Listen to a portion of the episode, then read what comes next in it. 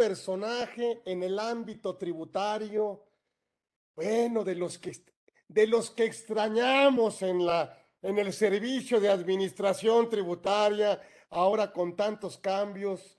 Por supuesto, hablar de Oscar Molina Chie, bueno, pues es hablar, la verdad es que un líder en, en la Administración General de Grandes Contribuyentes, por supuesto, estuvo de, dos, de 2013 a 2018. Y bueno, pues la verdad es que ha compartido todo el tema privado con el, con el tema público. Hoy forma parte socio de Task Controversy, por supuesto con experiencia, con clientes en el sector de telecomunicaciones y consumo, abogado por la Universidad Iberoamericana, eh, maestro en, eh, en, bueno, en comercio internacional, ¿sí? International and, Commercial Law. Híjole, pues es que tiene, la verdad es que no es que no quiera, no perdemos el tiempo de leerlo, pero pues es un privilegio, la verdad, em, tener a nuestro invitado el día de hoy, por supuesto, académico, escritor, expositor eh, y por supuesto amigo de esta comunidad Orfe, con todos nuestros respetos y con todo nuestro cariño y por supuesto él siempre muy generosamente acepta escribir en obras, eh, exponer eh, y ahora, pues por supuesto lo invitamos aquí en Conversando con Orfe y hablar, bueno, pues de Don Oscar, pues es hablar, la verdad, que un referente en, en esta materia fiscal. Y además tenemos la fortuna de que él ha vivido los dos, los dos temas, como le decimos, los dos bandos. así que Vamos a aprender muchísimo el día de hoy de Oscar Molina y por supuesto, bueno, pues agradecidos siempre, siempre de estar aquí con nosotros en este tema que me encanta, me apasiona y qué mejor que él nos lo explique, este tema de sustancia sobre forma en favor de los contribuyentes. Híjole, qué temazo, qué invitadazo, qué programazo. Bienvenidos aquí en Conversando con Orfe. Nuestro gran amigo Don Oscar Molina está aquí con nosotros, que nos va a hablar de este tema. Agradecido siempre y por supuesto siempre, siempre estaremos buscándolo para que nos adorne, nos adorne los, los espacios, los eventos. Este no viene de invitado, viene de anfitrión, porque esta es su casa y así lo digo. Y entonces, bienvenido, mi querido Oscar, mi querido amigo. Gracias por darnos esta oportunidad. Gracias. Adelante, bienvenido.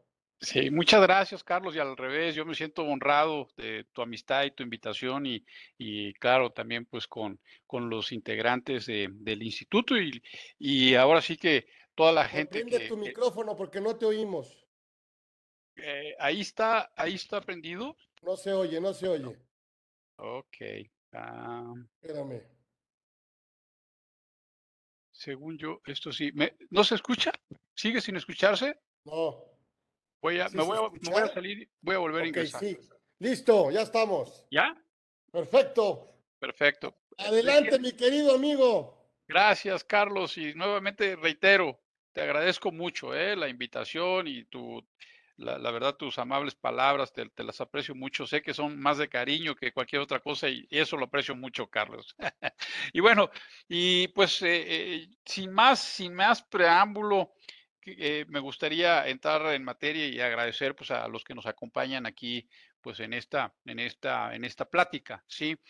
Mira, el, el tema, el tema que yo escogí es eh, la sustancia sobre forma, pero en beneficio de los contribuyentes, ¿no? Eso es lo que es, lo que es el tema que, he escogido. Eh, yo creo que todos, todos eh, al día de hoy no tenemos duda de que tenemos unas disposiciones fiscales de punta, es decir, que ya están en el último, en el último grito de la moda, podría yo decirlo así, ¿no? A raíz de que en México se incluyó ya en nuestro Código Fiscal de la Federación eh, la cláusula antielusión en el artículo 5A del Código Fiscal de la Federación, pues eh, no hay duda de que México, pues ya ahora sí que eh, completó eh, todas las gamas de disposiciones fiscales que usan pues en prácticamente en todos los países desarrollados o en vía de desarrollo con importantes legislaciones en materia tributaria, pues México prácticamente ya está ahí inmerso en esos, en ese, en ese, en, ese, vamos a ponerle en ese nivel de países que tienen ya pues disposiciones eh, legales de, de gran calado, ¿no? México, sin duda, tiene todas esas herramientas. Ahora, esto pues ha sido, ha sido una lucha eh, de mucho tiempo, de mucho tiempo, sin duda. Y yo te diría que hasta antes de 2021, por decirlo, de, 2020, que entró en, vigor el artículo 5A del Código Fiscal de la Federación, pues México estaba atado a la tradición, eh, e, en cierta medida, a la tradición de la interpretación de las leyes pues de la interpretación de las leyes fiscales y sobre todo su aplicación en forma estricta, ¿no? Eh, y, esto es también, déjame decirlo, en forma relativa, porque nosotros teníamos eh, disposiciones que le daban la posibilidad a la autoridad de, de, de, de no considerar la forma en cómo estaban estructurados los actos jurídicos y atenerse más bien a los efectos económicos de las operaciones. Tenía disposiciones, pero eran muy específicas y, eran, eh, o sea, no era una cláusula general, sino eran cláusulas específicas, ¿no? Entonces, eh, eh, diríamos que hasta 2021, pues México estaba atado a esa tradición, o sea, si, si, si, si ponemos la modernidad en la cual ya hoy casi ya estamos en materia de disposiciones legales, a la, a, la, a, la, aplicación tradicional, la interpretación tradicional de las disposiciones fiscales que no toman en consideración el, el aspecto económico, sino un, un, un, un eh, un modelo clásico de interpretación de leyes fiscales, ¿no? Muy, muy familiarizado pues con las disciplinas del derecho civil o del derecho comercial, ¿no? que, usa métodos de interpretación que no necesariamente atienden a la sustancia económica de las cosas y ni mucho menos a las intenciones, ¿no? A las intenciones de las partes, ¿no? Pero bueno, eh, eh, eh, creo que, creo que nadie, o sea, creo que todos vamos a coincidir en que hasta el 2020, pues, por regla general, México eh, daba una preeminencia a la interpretación eh, de las disposiciones fiscales. De hecho, de, hecho, déjame, déjame partir de este punto. Si vemos eh, la ley de justicia tributaria de 35, en donde se establecía que la interpretación de las disposiciones fiscales para, para para la interpretación iba a ser en forma literal. Eh, esto se fue desarrollando a través de los años hasta llegar al código fiscal que estuvo vigente hasta 1980, en la cual, en la, cual ah, eh, eh, la interpretación, de, de, pasar de una interpretación literal de las disposiciones fiscales, pasamos ya a un sistema de aplicación estricta de las disposiciones fiscales. Y, sobre todo aquellas, aquellas disposiciones fiscales que se referían al sujeto, objeto, base, tasa o, época de pago, de acuerdo con la jurisprudencia de la Suprema Corte de Justicia, ¿no? Eh, eh, eh, teníamos esta, esta aplicación estricta que yo tengo muy claro que la novena época de la Suprema Corte de Justicia, sobre todo la segunda sala, y estableció ya reglas muy claras de cómo se debía hacer la, aplicación estricta de las leyes fiscales. La, segunda sala, en una tesis, eh, en una tesis de contradicción de tesis sobre la deducibilidad de los intereses, o si eran deducibles o no los intereses que incrementaban los fondos de pensiones y jubilaciones que tenían adicionales que tenían los trabajadores de la ley del impuesto sobre la renta, eh, a que se refiere al artículo 28 de la ley del impuesto sobre la renta vigente hasta, hasta 2000, hasta 2002, hasta el año 2000. Eh, en, esa, en, esa, en, esa, en esa contradicción de tesis, la Suprema Corte de Justicia eh, señaló que de una interpretación sistemática, teleológica, de, eh, eh, atendiendo al espíritu que pretendía el legislador de esa disposición fiscal, llegaba a la conclusión de que no eran deducibles esos intereses, ¿no? Pero, pero por primera vez, o al menos así, así creo yo, ya la, la, la Corte hace referencia a que se tienen que utilizar ciertos métodos de interpretación de las disposiciones fiscales para una vez con esos métodos de interpretación ya tener una certeza de lo que quiso decir el legislador, ahora sí aplicarlo estrictamente, ¿no? O sea, es decir, creo que ya abiertamente en la novena época ya la Corte habla de que la, aplicación estricta, no quiere decir que eso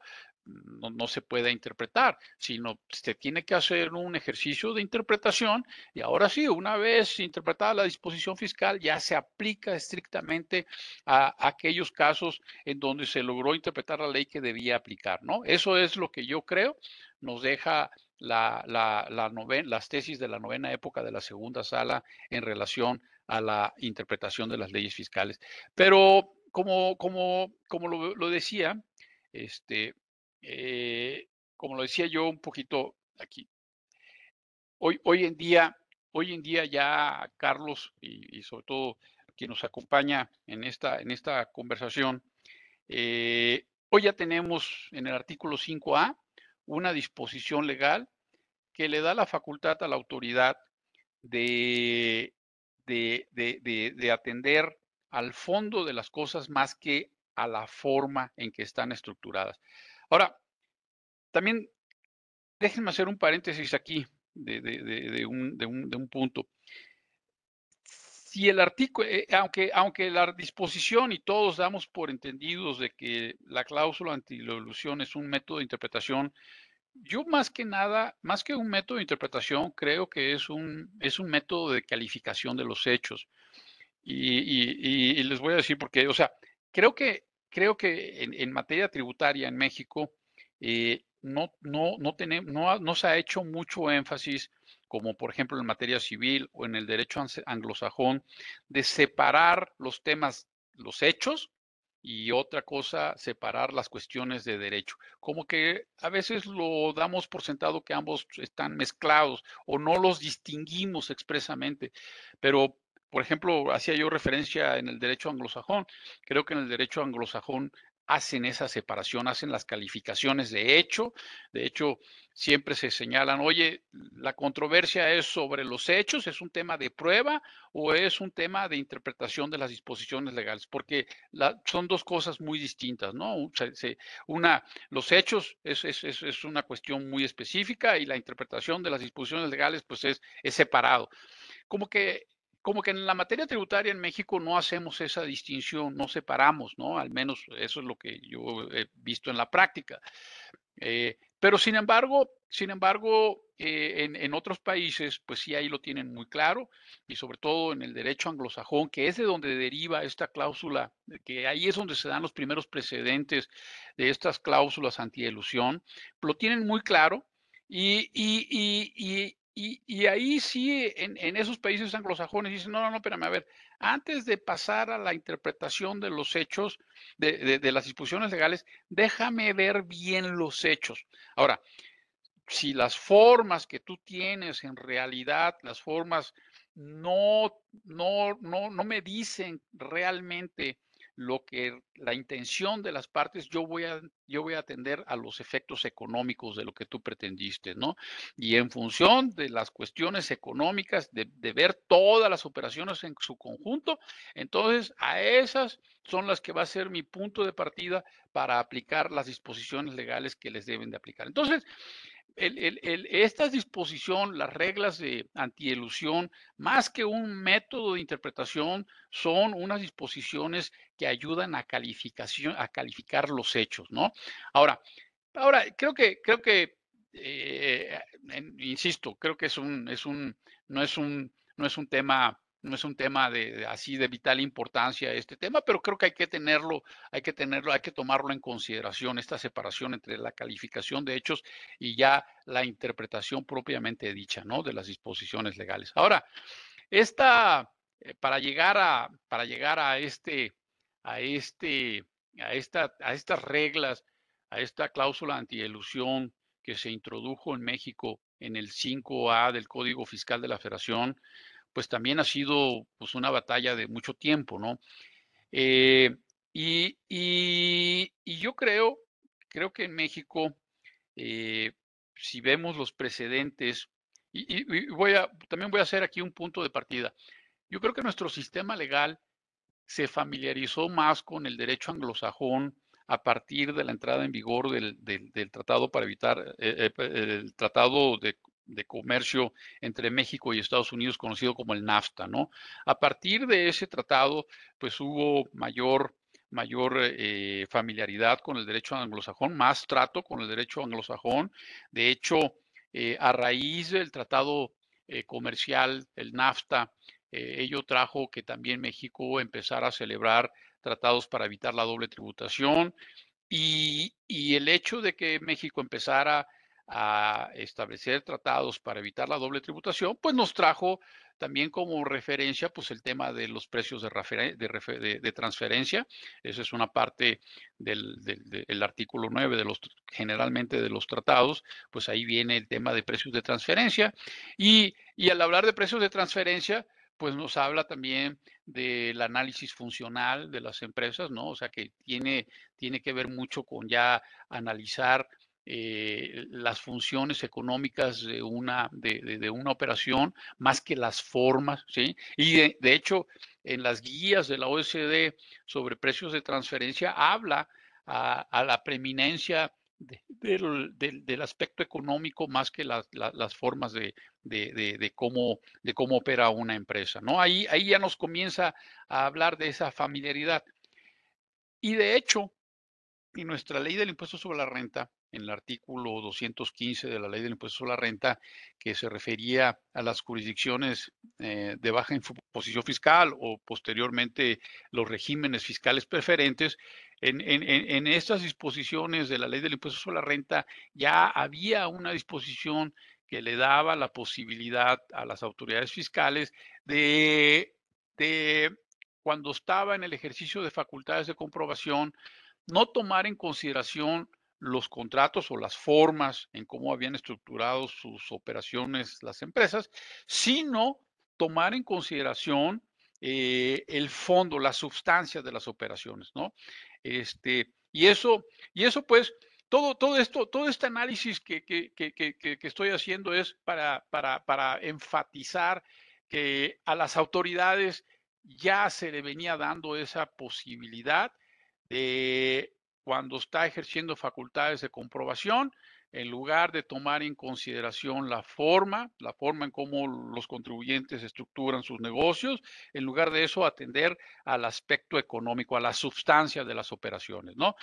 Eh, ya en 2014, también eh, con el tema de todas aquellas empresas factureras, el, el Código Fiscal de la Federación se adicionó una disposición legal que le daba la posibilidad al Servicio de Administración Tributaria de publicar aquellas empresas que estuvieran emitiendo eh, eh, facturas o CFDIs o, este, estuvieran eh, emitiendo comprobantes que, que, empresas estaban tomando como deducibles siendo que las empresas que emitían estos comprobantes pues no tenían la infraestructura, el personal o los activos para realizar esas operaciones, ¿no? O sea, ya pues en, el código fiscal se les, se les, se les estaban eh, adicionando esas esas disposiciones, esas, esas, facultades a la autoridad fiscal para ver el fondo de las el, fondo, la sustancia de las operaciones de los contribuyentes, más que la forma en cómo los estaban estructurando.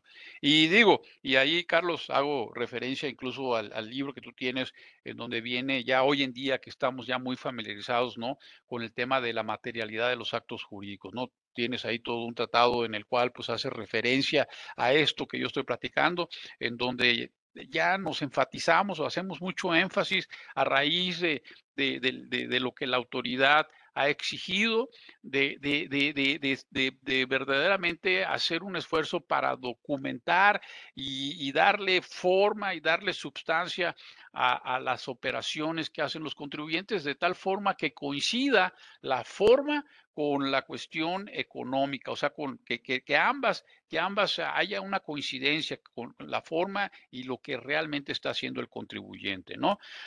Entonces, eh, aquí pues ya con esto de, este recorrido, concluyo que hoy en día pues en el artículo 5A del Código Fiscal de la Federación, las autoridades ya tienen una regla general antiabuso en el cual esencialmente las autoridades fiscales, o ya específicamente las autoridades fiscales, si realizan el ejercicio de facultades de comprobación y, descubren que una determinada transacción de un contribuyente carece de una razón de negocios y como consecuencia de esa transacción se obtiene un beneficio fiscal, pues las autoridades fiscales, en lugar de tomar eh, en consideración la operación que hizo el contribuyente, van a tomar en consideración incluso la operación que se quiso evitar o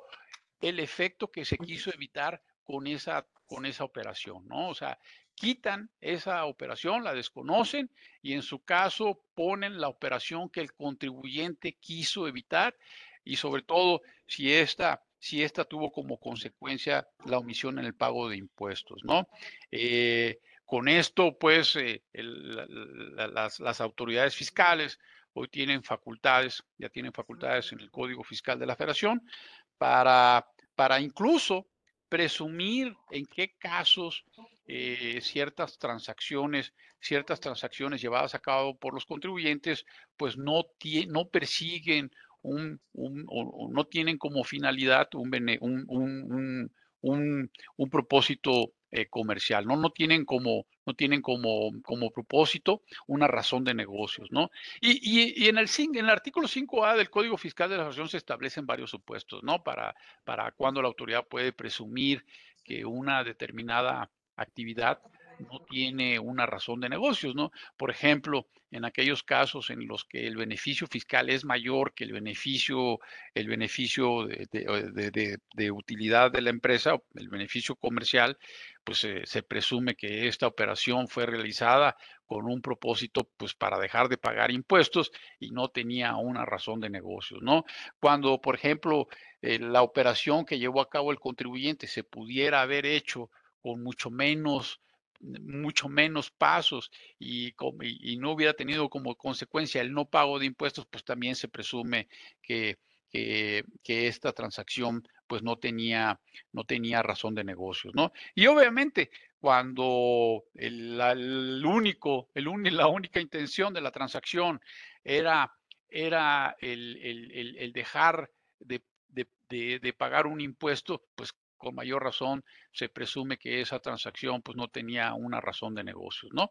Entonces, con esto pues, de nuevo, eh, reitero, ¿no? Ya quedó muy evidenciado, quedó muy evidenciado que hoy en día la autoridad fiscal tiene esa facultad. Y al margen, aquí ya no, como no es, no es el tema de la plática, no voy a entrar al análisis de cómo ya esto se, realiza, ¿no? Ya materialmente por parte de las autoridades fiscales, porque, pues, insisto, no es el tema de, la plática. Pero, pero el, punto clave, y aquí está, aquí creo que es donde está, donde está el, el punto clave de esta plática. Esa facultad que tiene la autoridad para poder desconocer la forma en cómo un contribuyente eh, arma sus operaciones eh, y al revés, en lugar de, tomar en consideración esa, esa transacción, toma o, o, le da efectos a la operación que se quiso evitar y con ello pues se determina un impuesto al contribuyente, si esa posibilidad pudiera a la inversa aplicarse al contribuyente. Es decir, y lo voy a poner el ejemplo al que me quiero, al que me quiero referir.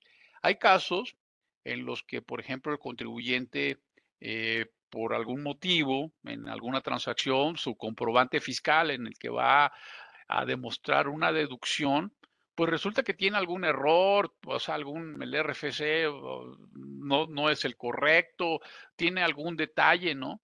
en, en, en, en el, pues en el comprobante fiscal, pero se puede demostrar que efectivamente el servicio se prestó, se pagó y quien lo recibió no era una parte relacionada, la parte que recibió el pago pues este pagó su impuesto sobre la renta correspondiente y si eso se pudiera aplicar este este decir, "Oye, pues aquí también creo que hay una posibilidad de aplicar la sustancia por sobre la forma. La forma, pues sí, me equivoqué, hay un error, no, no, no lo hice conforme a lo que tú me requerías, que yo cumpliera con ciertos requisitos formales, pero en la sustancia cumplí, o sea, sí cumplí, aquí están los pagos, no estoy evitando, no le estoy haciendo ningún perjuicio al fisco, ¿no? Me, ¿Se podría aplicar eso? Pues, todos van a decir, bueno, hoy en día no hay una disposición legal que me dé esa posibilidad, no existe, o al menos no la, no, yo no, de, las disposiciones legales que, que, hay, no me alcanzo a ver una que me pueda, me pueda dar esa posibilidad. Creo que para ello, pues se necesitaría un cambio legislativo, ¿no? Y que eh, expresamente se habilitara esa posibilidad. Esa, esa sería, pues, la salida lógica, la salida, la salida que, que el deber ser. Sin embargo, pues no creo que eso hoy en día sea parte de la agenda de la Secretaría de Hacienda o del, Servicio de Administración Tributaria, no creo que esté en la agenda ni siquiera de los legisladores. Entonces, aquí el punto es, ¿se podría lograr esto si, si por ejemplo, esta, o sea, dado que los ciudadanos, pues nada más tenemos la posibilidad de iniciar las leyes a través de los representantes eh, que, se, que se eligen para el Congreso de la Unión, suponiendo que no, no se pudiera acceder a, algún legislador ¿no? que le interesara esta iniciativa. Y, además que sabemos que luego los legisladores pues también tienen sus agendas y, y si no hay, si este tema no es de, para ellos de importancia, pues no lo van a tomar. Entonces, ¿cómo, cómo podría, o sea, teniendo en consideración que ya existen las disposiciones fiscales que le dan esa, esa facultad a la autoridad de reconocer el fondo por sobre la forma en materia tributaria, ¿cómo podría ser un contribuyente para también hacerse de esa posibilidad? Hoy en día, pues observamos que, por ejemplo, en, materia de devoluciones, ¿no? Donde las autoridades son súper estrictas revisando las devoluciones, eh, me ha tocado ver casos en los que, en los que, por ejemplo, en, en materia de construcción, se demuestra, oye, mira, quien me prestó el servicio era una parte independiente, aquí está, no tengo yo ninguna relación, es una empresa seria, es transnacional, es una empresa que incluso sus reportes aquí están de la bolsa, se desprende que pues es una empresa que tiene una supervisión por sus por, por, por, una serie de consejeros independientes, pues muy seria. Todos sabemos cómo se comportan las empresas que cotizan en bolsa, ¿no? Y que, que, tienen consejeros independientes y verdaderamente son, son fiables, ¿no? Son unas empresas muy fiables porque no lo hacen tanto por el fisco, sino por todos los inversionistas que, que invierten en esa empresa y que pues ya traen una presunción de que las, las cosas las hacen de una forma muy ordenada. Sin embargo, ese, eso, ese, el demostrarle eso a la autoridad no es suficiente. Dice, no, pues no, o sea, aquí no me demuestras este, que realmente la empresa tenía empleados. Oye, porque en aquel entonces los, los subcontrataba y el subcontratista, pues es otra empresa, ¿no? Que que este, para hacer esta obra, pues contrataron a gente local y, y, de hecho contrataron a cinco empresas, ni siquiera una, ¿no? Y, por esa circunstancia, no obstante que se les explica, mira, aquí está, se ejecutaron. Es más, quien recibió la obra era una empresa pública. Mira, la empresa pública acá está, me, me, da un documento donde me libera, donde me dijo que ya se entregó el trabajo, se hizo, me pagó. Y no obstante eso, o sea, porque no estoy demostrando que efectivamente tenía empleados, pues me desconocen una, un acreditamiento de un IVA que puede ser por, por mucho dinero, ¿no? O sea, ¿cómo puede hacer aquí un contribuyente para, oye, pues eh, tú le, el, legislador sí le dio esa posibilidad de autoridad y al contribuyente pues no me estás dando esa posibilidad. ¿Cómo poder, se podría hacer eso en una vía, por ejemplo, en la vía judicial? Y aquí es donde, aquí es donde quiero, quiero yo llegar al punto de, de, esta conversación. Yo creo que sí se puede. Y lo, y lo, voy, a, y lo voy a decir porque eh, hay un precedente muy interesante de la primera sala de la, de las, eh, es de don Juan Díaz Romero, creo que era de la segunda sala. Eh, permítanme, se los voy a compartir. Y, y creo que, a ver, este es, este es, ah, ahí se está apreciando, ¿verdad, Carlos? ¿Sí se ve la tesis? Ok. Mi Oscar. Perfecto. Esta es una tesis de la segunda sala de 2005 de don Juan Díaz Romero, ministro de la Suprema Corte de Justicia, que analizó el artículo 22 del Código Fiscal de la Federación vigente hasta 2001. E, esta disposición, esta tesis es muy interesante por una parte que, ahorita, ahorita, ahorita lo señalo, pero es, es muy interesante porque don Juan Díaz Romero junto con los demás ministros que integraban la, segunda sala, llegaron a la conclusión de que el artículo 31, fracción cuarta, que señala la obligación eh, de los contribuyentes de contribuir siempre y cuando las contribuciones eh, cumplan con una serie de principios que se establecen en el 31, fracción cuarta, señala que esa disposición también aplica a otras disposiciones adjetivas eh, que tienen que ver con la relación del fisco y el contribuyente, ¿no? Eh, y la parte, la parte conducente de esta tesis, leo, leo el, encabezado, eh, dice, devolución de saldo a favor, el artículo 22, séptimo párrafo del Código Fiscal de la Federación, que la prevé, sin el pago de intereses a cargo del fisco, transgrede el principio de equidad tributaria. Si se dan cuenta, o sea, si, si, si, si, si, si todos creo que vamos a, a, estar familiarizados en que generalmente el artículo 31, fracción cuarta, se aplica a contribuciones, o sea, directamente a una contribución pero aplicarla al Código Fiscal de la Federación que prevé otras circunstancias, por ejemplo, aquí está hablando de las devoluciones de saldos a favor o de pago de lo indebido, pues como que en principio, pues pareciera ser que no tiene nada que ver, porque no es, eso es una situación verdaderamente adjetiva, ¿no?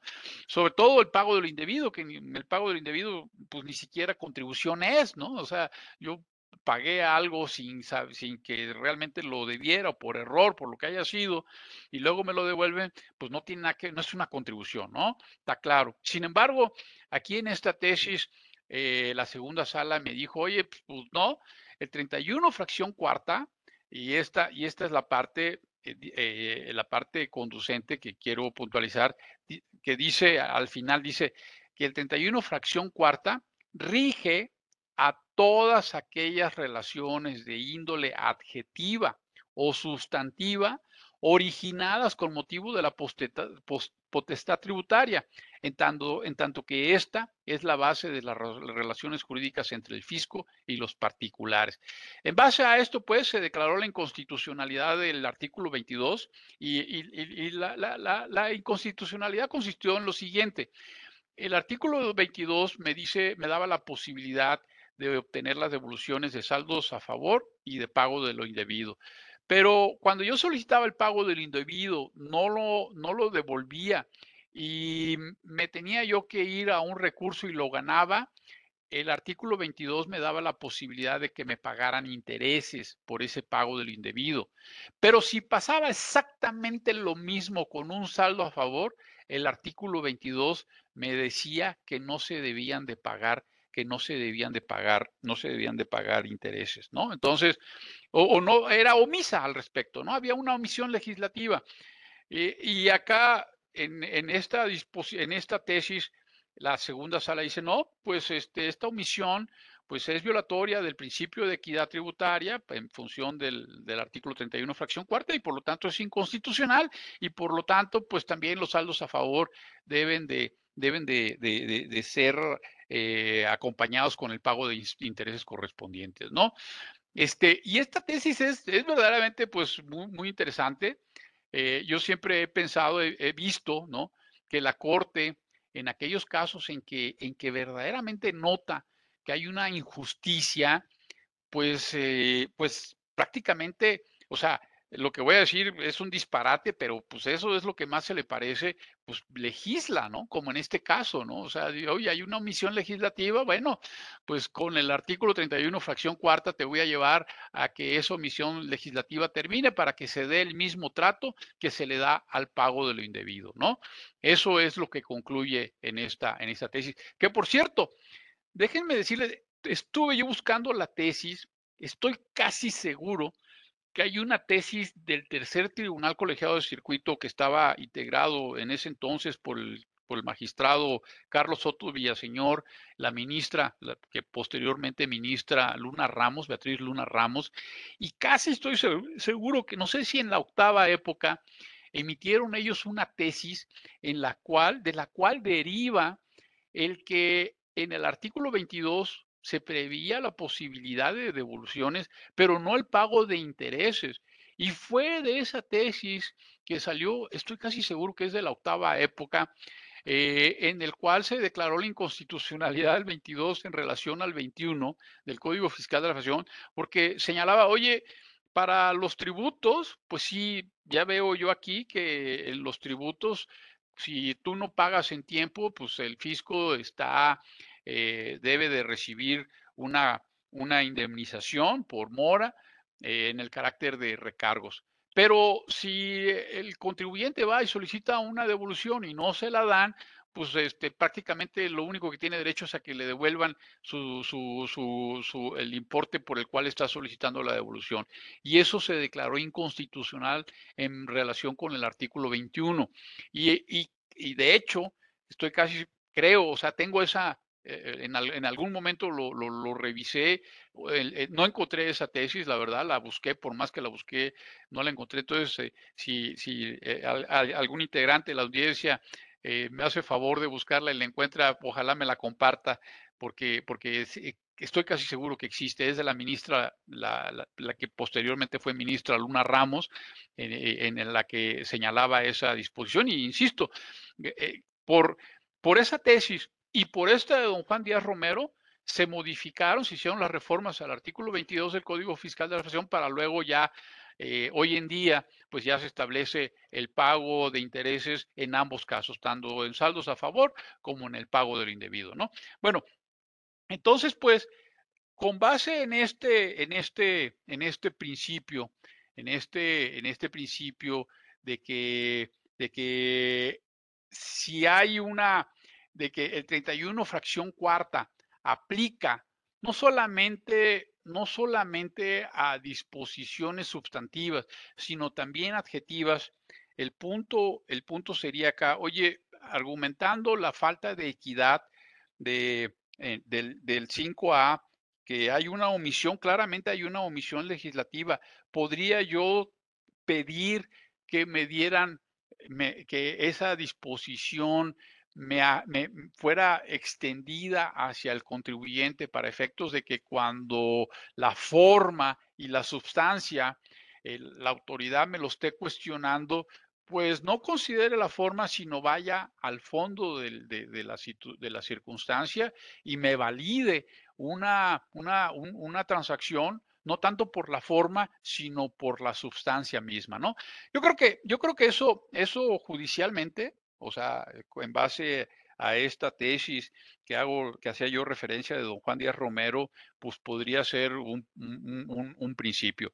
Ahora, eh, también hay que tomar en consideración que hoy en día ya la Corte pues también ha establecido muchos criterios en relación de los derechos humanos eh, la interpretación del artículo primero en cuanto a la progresividad de los derechos humanos, a la proporcionalidad, o sea, como método de interpretación, no a la proporcionalidad tributaria, sino a la proporcionalidad de las, de las medidas legislativas, ¿no? Como un test de interpretación de si esas disposiciones legales cumplen o no con un test de proporcionalidad, ¿no?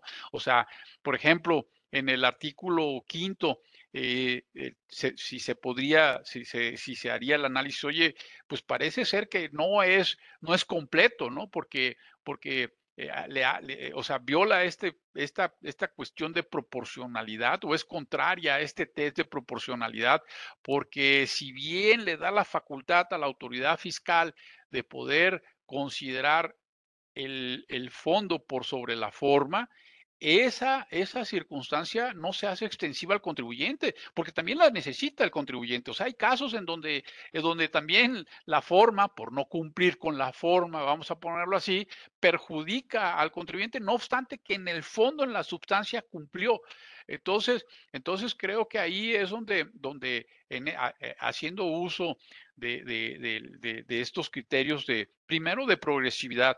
O sea, siempre he pensado que México ha sido distinto a muchos otros países en el tema de los derechos de los contribuyentes, porque bueno, durante muchos años se han desarrollado muchas, muchas tesis, muchos criterios en materia tributaria que, pues eso ya no, eso pues ya no se le puede quitar al contribuyente, eso es, es propio de nuestro derecho, es propio, o sea, ya hay toda una serie de criterios en materia de proporcionalidad, equidad, principios de legalidad y todo eso de justicia tributaria que ya forman parte del acervo jurídico de, o de los derechos fundamentales de los, de, de, los contribuyentes mexicanos y ya no se pueden quitar, ¿no? Y, y en una cuestión de progresividad, en una cuestión de, de esa progresividad de esos derechos humanos de los contribuyentes, creo yo que sí se podría eh, hacer ese test de, la, de la proporcionalidad del artículo quinto A y decir, oye, pues está incompleto, ¿no? Está incompleto y creo que aquí se quedó corto y le hizo falta hacerlo extensivo para el caso de los contribuyentes en los, en, en los casos, pues que, que el legislador eh, señale si es que se hace algún cambio, eh, algún cambio legislativo o en aquellos casos en que los jueces haciendo este test consideren que sí debe de aplicar, ¿no? O sea, creo que, creo que ahí se, creo que ahí hay esa, esa oportunidad oportunidad para hacerlo, ¿no? Eh, insisto, eh, yo, yo he visto, he visto que la Corte, eh, cuando ve un tema en donde detecta que sí hay una,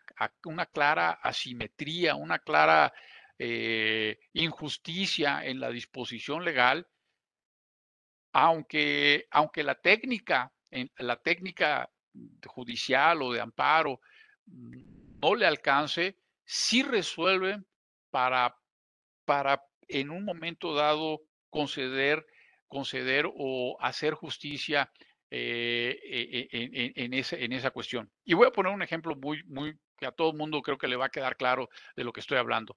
Por ejemplo, todos nos acordaremos de allá en el 2005, cuando la segunda sala resolvió aquella contradicción de tesis eh, eh, de, si para efectos de, del cálculo del subsidio al salario, eh, o sea, estaba el pago del impuesto sobre la renta de las personas físicas y luego el artículo 70A, si mal no, me, no recuerdo, 70A de la ley del impuesto sobre la renta establecía un subsidio que se aplicaba contra el impuesto sobre la renta de las personas físicas, ¿no? Ahora, este subsidio se disminuía en función de las erogaciones de seguridad social que hacía el, patrón en beneficio del trabajador.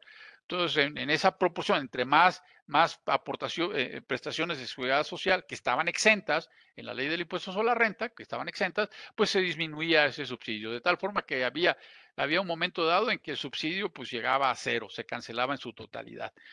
Eh, aquí en, en, esa disposición, eh, estuvo en, una contradicción de tesis, estuvo eh, cuestionándose, bueno, ¿se deben de considerar o no aquellas erogaciones de seguridad social, como por ejemplo las cuotas patronales o las aportaciones al Infonavit?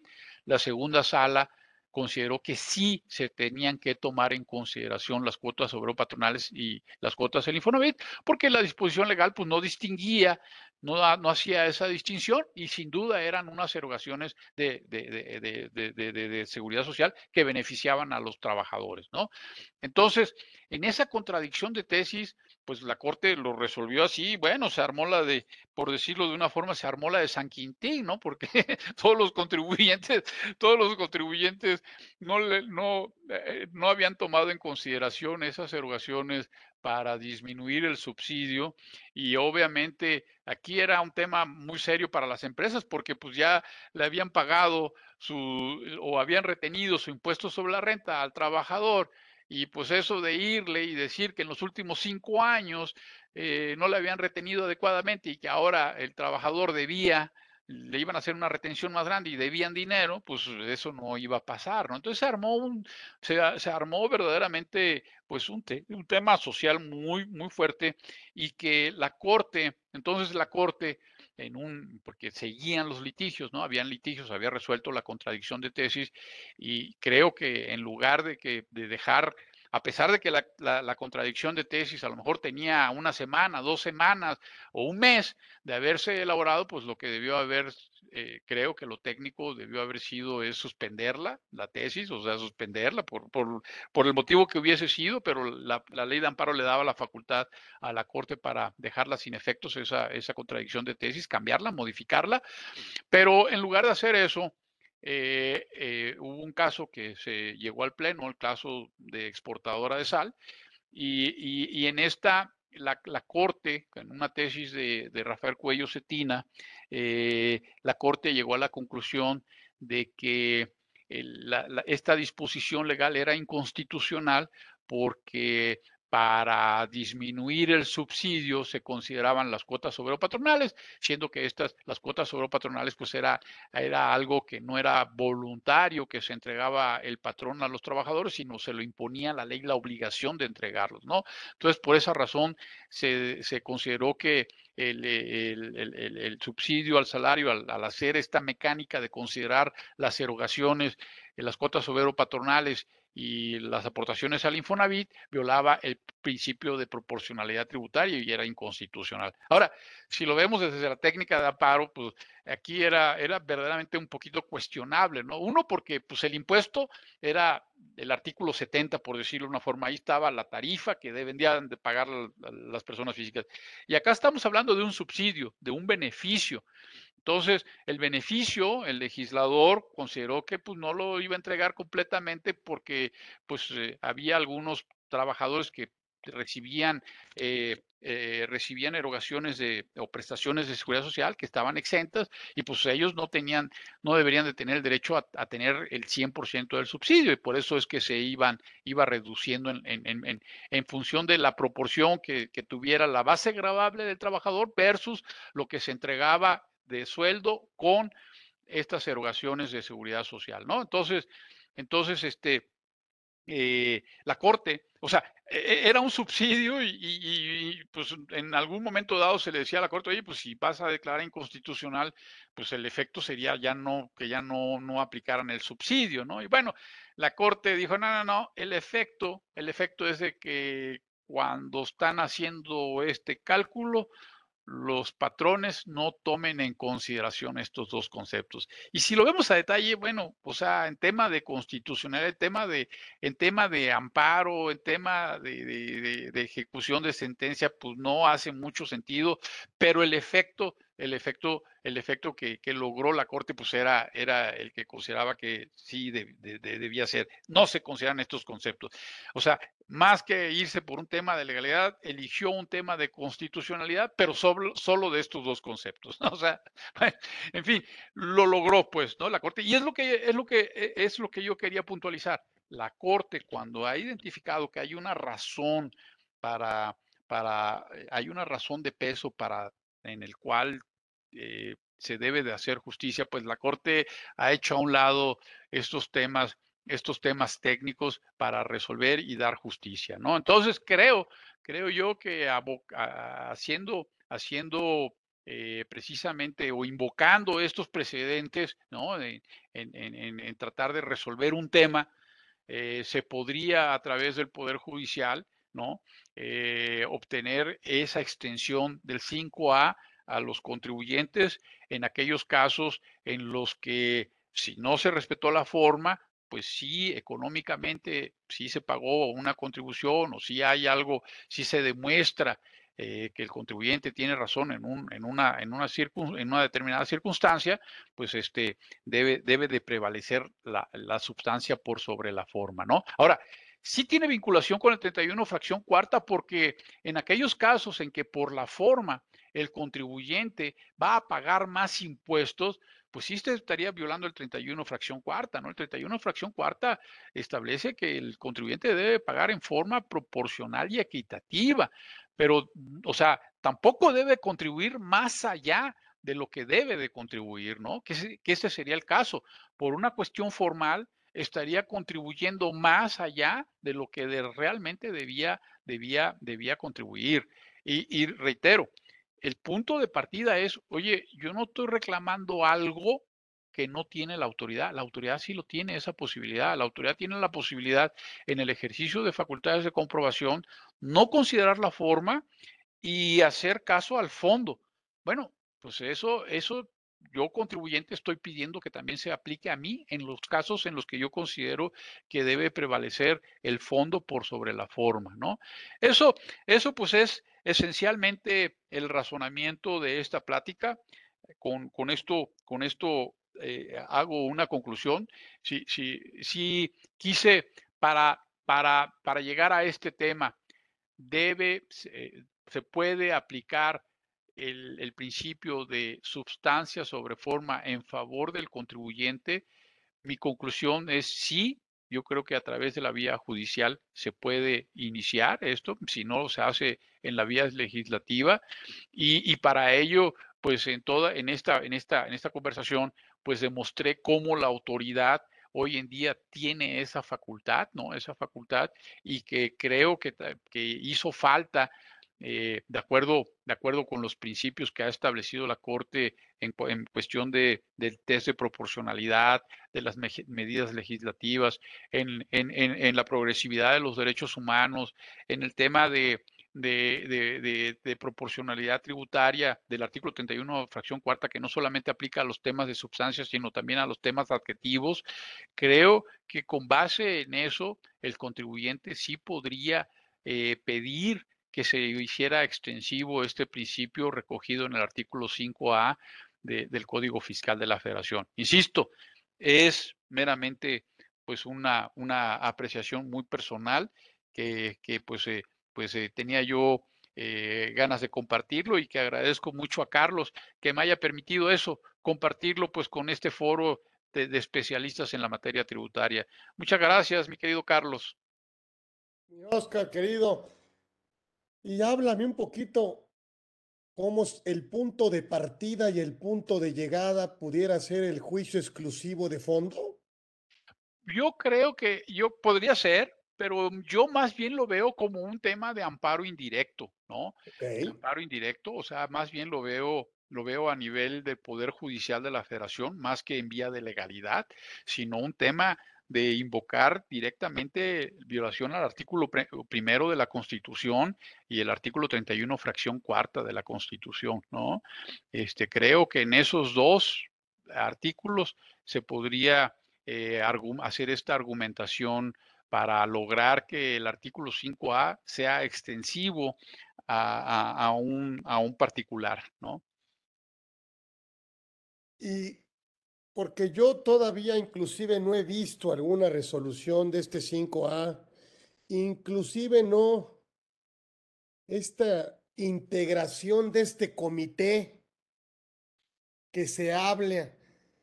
La verdad es que no sé qué seguiría con eso para darle un poquito más de seguridad jurídica al contribuyente, ¿no? Sí, pero mira, e, eso, o sea, primero, aquí lo que, aquí yo lo que intenté explicar es que la facultad está en el código, ¿sí? Ya hoy en día ya está en el código esa facultad para la autoridad. Ahora, si la usa, si no la usa, si se organiza, no se organiza para usarla, bueno, pues eso es, es verdaderamente una cuestión, pues, eh, netamente aplicable al SAT, ¿no? O, o, a la autoridad que tenga que hacer ese trabajo. Oye, no lo han hecho. Bueno, o sea, eh, pues eh, no lo han hecho, pero no porque no tengan esa facultad, la tienen. Ahora, no se han organizado para usarla, bueno, pues esa es otra cuestión. Ahora, en el, en, eh, eh, déjame decirte que el hecho de que no se organicen funciona, tal como quedó estructurado el 5A, funciona a favor del contribuyente, porque para que te puedan aplicar el 5A, se necesita hacer un ejercicio de facultades de comprobación y adicionalmente que cuando detecte el, oficial que está haciendo la auditoría, detecte aquí un tema en donde pareciera ser que no hay una razón de negocios, lo debe someter a un comité para que valide que efectivamente su conclusión de que no hay una razón de negocios es correcta, ¿no? Eso, eso es. Pero mientras no esté, pues juega a favor del contribuyente porque pues en, en, la medida en que no se organicen, no la van a poder, no lo van a poder aplicar. Pero yo creo que esa es otra, esa es otra circunstancia. O sea, insisto, a mí lo que me interesa destacar es ¿Tiene o no tiene esa facultad hoy el Servicio de Administración Tributaria de, de, en lugar de tomar en consideración la forma como estructuró su negocio un contribuyente, en lugar de hacer eso, tomar en consideración la sustancia de la transacción? Hoy en día tiene esa facultad. A eso es a lo que me refiero. Ahora, esa facultad pues también creo que se quedaron cortos, esa disposición se quedó corta y yo creo que debió haber sido en cierta medida extendida a los contribuyentes, ¿no? Ahora, ahora déjame, déjame comentarte esto. En alguna ocasión, platicando con algunas gentes que ven mucha, eh, sobre todo economistas, eh, ven cuestiones internacionales, globales, en una empresa global, cuando yo le comentaba de este tema del artículo 5A y de la sustancia sobre forma, él me dijo, oye, pues a mí, cuando tú hablas de sustancia sobre forma, para mí, como funciona y como veo yo que aplica en Estados Unidos y en Europa, es también en beneficio del contribuyente. O sea, la sustancia sobre forma, o sea, aplica en ambos sentidos. O sea, no solamente a favor de la autoridad, sino también a favor del contribuyente. Hoy en día, sin duda, ya la tiene la autoridad pero no existe una disposición de esa naturaleza en favor del contribuyente. Yo creo que ese es el siguiente paso, ¿no? Que ya sea a través judicial, a través de la vía judicial o a través de una cuestión legislativa, pues también se reglamente que también el fondo sobre la forma también eh, aplica en beneficio de los contribuyentes, ¿no? Sí, híjole, Híjole, mi querido Oscar, qué agasajo, la verdad, escuchaste, me encanta el tema. Este, eh, espero que esto se vaya, bueno, aclarando un poco, porque también tiene la debilidad este 5A de que yo puedo justificar el beneficio económico razonablemente esperado a cinco años. Sí, una proyección correcto, sí, yo, yo mismo. Oye, ¿cuándo vas a ganar, Ana? Pues a 10, órale. Es más, te lo voy a poner así, Carlos, y eso, eso también yo estoy de acuerdo contigo. Puede ser que jamás se materialicen las utilidades, pero que tú hagas una proyección, porque eso es lo que te dice. Yo hago una proyección, o sea, y el día, el día que me revisen mis proyecciones se van a dar cuenta que las no, no son proyecciones así hechas al vapor, bien sustentadas, y te puedo demostrar en una pericial que pues hice yo mis proyecciones muy buenas y no se dieron, ¿eh? No se dieron las proyecciones. O sea, es decir, yo, yo ya tuve en alguna ocasión, experimenté ahí con un negocio que mi hermano me decía, mi hermano que con el que tenía ese negocio me decía, oye, pues ya vamos a llegar al, al punto de equilibrio, ¿no? Y me hacía las proyecciones del punto de equilibrio y nunca llegamos a ese, negocio. Mi, papá decía eso y le decía, oye, ¿cuándo vamos a ganar? Pronto, hijo, pronto vamos a ganar. pues a mí ya me pasó eso. Nunca. Mi hermano me, decía, mira, pues acá están las proyecciones y jamás se dieron esas proyecciones. pronto, eh, así me decía, pronto, pronto. Y yo, y, no veíamos nada. Y entonces pasaban los años y pasaban los años. Y, y, bueno, es que lo hemos vivido. La verdad es que este, esta norma general antielusión me parece que también merece un, un estudio porque puede pasar lo que pasó con la pandemia. Y de repente, pues se te cae el proyecto, ¿no? Claro. Y, yo creo que no bastará, pero me parece que la intención eh, eh, eh, de cómo nace el proyecto, el propósito, ¿sí? de generar utilidades, si bien es cierto, lo podemos correr a través del tiempo y con modelos financieros, bueno, pues me parece que pudiéramos justificar que el propósito no era obtener un beneficio fiscal mayor, sino que era obtener o generar ventas, eficientar tus costos, eh, aumentarle el valor a los, a los activos o simplemente mejorar el posicionamiento en el mercado, pero viene la otra palabra en el artículo, u otros. Claro. Sí, sí, correcto. Sí, está abierto. Oye, este, me gasté tanto para sacar a mi competidor. Ah, caray, y perdí, sí, pero ya me quedé con el mercado. Claro, sí, Fíjate, exacto. Sí, ¿no? estratégico. O sea, oye, pero no lo hiciste con, para ganar la... No, lo hice para ganar después. Sí, claro. Sí, Eh, totalmente. y esos temas muchas veces eh, que son temas de negocio empresarial globales, em, para ir eh, eh, generando o ganando mercado, pues me parece que la norma eh, pues queda mucho a desear, o sea, no tendría, eh, eh, no, no, no, no tendría ese alcance. Tampoco tendría por qué, ¿no? Pero me parece que esa es la tarea que tendría que ser el contribuyente. Documentar cuál es el business plan, cuál es la justificación, cuál es el beneficio económico esperado, ¿sí? Y me parece que en esa medida, pues, eh, se justificará la razón de negocios en, en los actos jurídicos. Sí, ¿sí? Yo creo Correcto. para evitar que la autoridad pues, se quiera servir con la cuchara grande y recaracterizar sin algún fundamento que propiamente yo creo que el único que lo conoce es el propio contribuyente, Sí, porque sí, es el que está en el mercado, está en el sector, está en la empresa, totalmente de acuerdo. ¿no? Sí, Pero bueno, ay, mi Oscar, vamos a seguir, déjanos eh, seguir invitándote. Este, aprendemos mucho, tenemos clase así rica, magistral. Vamos a darle un reconocimiento, ahí lo tenemos, Hugo. Ya sé que eh, es ahora sí que para, para efectos de materialidad, mi querido Oscar, exacto.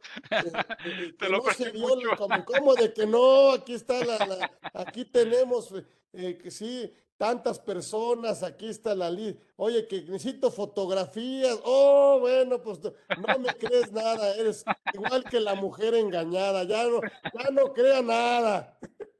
Exacto. Entonces, pero bueno, te agradecemos mucho a nombre de esta comunidad Orfe, por supuesto. Gracias, mi querido Oscar Molina, por estar aquí en esta tu casa, en esta comunidad Orfe, que por supuesto está a tu disposición y nos da muchísimo gusto que hayas estado aquí en este espacio. Siempre agradecidos, ¿sí? Siempre agradecidos y, y- seguiremos, seguiremos eh, eh, en el camino y seguiremos contando con tu excelentísima presencia. Muchísimas gracias, mi querido Oscar. Oscar Molina estuvo aquí, créanme, un referente, un fiscalista de esos, esos finos, elegantes. Y además tienen la experiencia de haber estado y de estar, de compartir, estudioso de la materia, por supuesto, y un referente en el ámbito tributario de nuestro país. Así que gracias, mi querido Oscar. Un abrazo. Gracias a todos en las redes. Gracias a Nos todos. vemos, ya ven, todos los miércoles conversando con Orfe, ¿sí? De una a dos, aquí estaremos para ustedes. Gracias. Gracias, Gracias, hasta Oscar. luego, Gracias a hasta luego. todos. Aquí, don Oscar Molina estuvo aquí en Conversando con Orfe. Gracias, edición 114. Gracias. Gracias.